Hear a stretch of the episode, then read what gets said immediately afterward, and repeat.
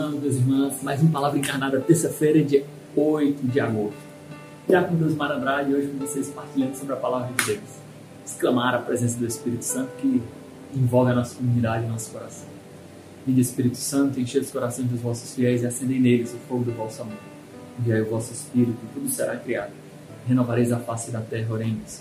Ó Deus, que instruíste os corações dos vossos fiéis com a luz do Espírito Santo, fazer com que apreciemos certamente todas as coisas segundo o mesmo Espírito e gozemos sempre de sua consolação. Por Jesus Cristo, Senhor nosso. Amém. Meus irmãos, não se esqueçam de ter um contato direto com a palavra de Deus, é fundamental.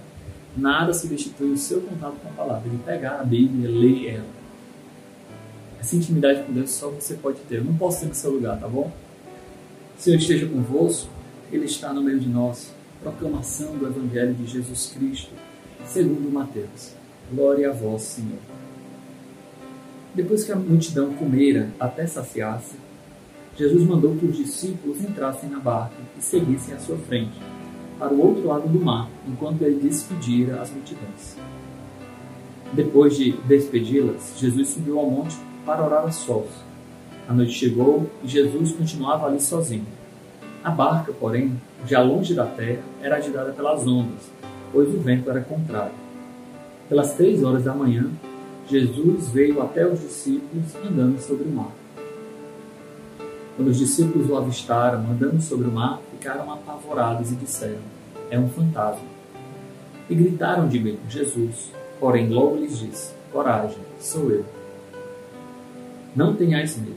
Então Pedro lhe disse: Senhor, se és tu, manda-me ir ao teu encontro, caminhando sobre as águas. Jesus respondeu: Venha. Pedro desceu da barca e começou a andar sobre a água, em direção a Jesus. Mas, quando sentiu o vento, ficou com medo e, começando a afundar, gritou: Senhor, salva-me.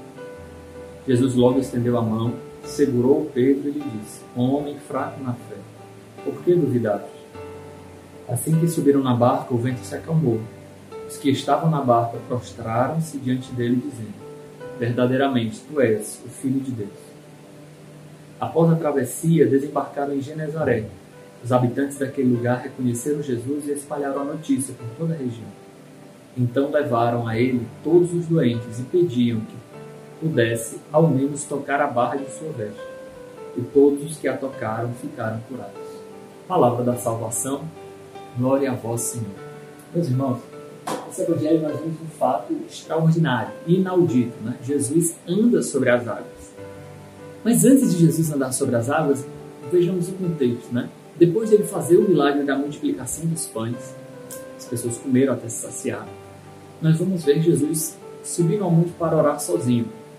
A imagem de Jesus orante, essa imagem é muito fundamental para nós, porque ele sendo filho, e mais ainda, sendo o próprio Deus, como diz a teologia, consubstancial ao Pai, partilhando da mesma essência divina, Jesus não se furta da vida de oração como isso deveria falar ao nosso coração? Que às vezes o nosso serviço apostólico ele parece saciar o nosso coração. E aí somos enganados por um determinado tipo de ativismo. Vocês me entendem? Ah, não, mas eu, eu já fui à missa, eu já servi, eu, esse, eu já fui por homem, né? E etc. E acabamos esquecendo da nossa oração sozinha com Deus. O fruto do nosso trabalho apostólico, do nosso serviço, ele só é alcançado através da oração. Jesus não só sabia disso, como viveu isso concretamente. Após o milagre da multiplicação dos pães, ele não satisfeito, ele vai rezar, conversar com o Pai. Jesus sobe para rezar. E o trabalho apostólico continua, porque os apóstolos vão num barco e Jesus se distancia dos apóstolos. É interessante porque o mar é agitado pelo barco, o barco fica nesse mar agitado mas Jesus caminha calmamente sobre as águas. Não sei se vocês conseguem notar a inconsistência é, literária, vamos dizer assim, disso. Né? Como é que Jesus caminha calmamente sobre as águas se o mar estava agitado? Né? Isso mostra que Jesus anda por sobre as dificuldades da vida. O mar, no imaginário judeu, era o lugar da perdição, era o lugar da morte. Porque o povo judeu, a gente sabe que historicamente não era um povo de navegantes, eles eram um povo de terrestres, principalmente pastores, né? Então, eles viam no mar a maldade. Jesus caminhando no mar, Jesus é caminhando sobre a maldade, a instabilidade desse mundo, indo em direção à barca. E é, é, tipologicamente, os padres da igreja sempre colocam a barca como um sinal bíblico da igreja. Jesus que caminha calmamente sobre o mar, sobre as tribulações desse mundo e dá encontro da igreja. Pedro, igreja, Pedro, Senhor, se és mesmo tu. Esse, esse relato é interessante porque Pedro ele não está duvidando de que Jesus pode andar sobre as águas. Na verdade, Pedro quer atestar a sua fé, por assim dizer. Como assim? A nossa fé ela precisa ser provada na verdade.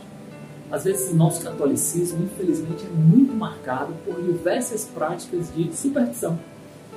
E a gente tem muita fé, entre aspas, mas uma fé não é uma fé não purificada. Nós precisamos ter uma fé grande, mas não uma fé múltipla e dispersa, acreditando em determinados tipos de superstições que permeiam o nosso imaginário católicos e às vezes nós misturamos as coisas.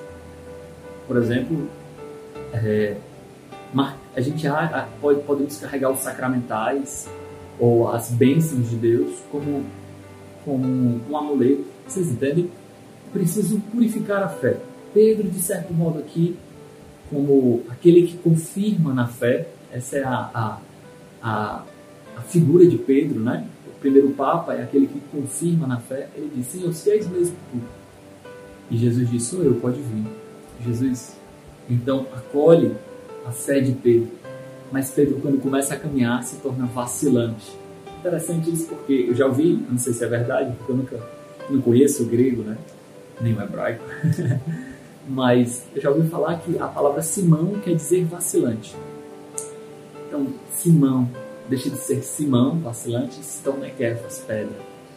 Mas Pedro, mesmo tendo sido chamado por Jesus, mesmo caminhando sobre as águas, ou seja, já participando do milagre, ele duvida pela força do vento.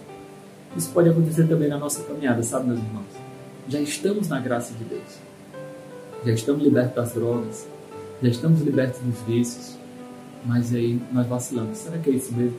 Será que tudo isso na imagem da minha cabeça? E aí acabamos permeando a nossa cabeça, a nossa espiritualidade, por diversos tipos de ideologia que ferem o núcleo da nossa fé, o Evangelho. E aí começamos a afundar no mar, afundar na maldade, afundar nos vícios, afundar e a nos distanciar daquele amor que nos chamou, aquele amor primeiro. Mas com um grito da alma, Pedro, Senhor, salva-me. Jesus estende a mão. E, e, e, claro, corrige Pedro, homem de pouca fé.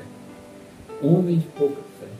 Se tivesse fé, Pedro teria caminhado com Jesus do mesmo modo como Jesus caminhou sobre as águas isso mostra que o poder de Deus em Jesus Cristo é transmitido à igreja através da vivência da fé.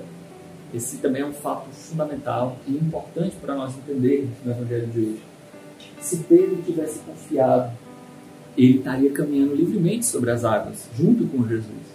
Não que ele tivesse um poder extraordinário por si mesmo, mas pela sua união com Cristo. De fato, a igreja é o corpo de Cristo, vocês entendem? E esse grito na alma de Pedro também é o nosso grito da alma, quando infelizmente acabamos acabrunhados e abatidos pelo peso dos nossos pecados e, portanto, afundamos na nossa própria maldade, no desejo de ter, de poder, de prazer, nos nossos vícios, na nossa concupiscência. Mas precisamos gritar, Senhor, salva-me. Salva-me, me coloca de novo na tua barca, em comunhão com a tua igreja. Vocês entendem? Voltar à comunhão para com a igreja, voltar para o barco. E assim que subir o barco, o mar se. De fato, que torna o mar tempestuoso, entendeu a metáfora, né? Não é o fato das, da ventania, das tribulações que a gente passa, é o fato da presença de Cristo. Quantas vezes, meus irmãos e minhas irmãs, o que falta na nossa vida é a presença de Cristo. Esses dias apareceu na paróquia uma senhora falando: Ah, eu queria um conselho, né? Eu sou muito humilhado hoje no meu emprego, mas ganho bem. Hum, mas eu queria um outro emprego antigo, eu ganhava menos. E aí eu queria um conselho. Às vezes as pessoas vêm desesperadas, né?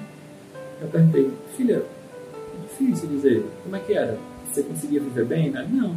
Se tivesse voltar para outro emprego, eu talvez passasse fome, né?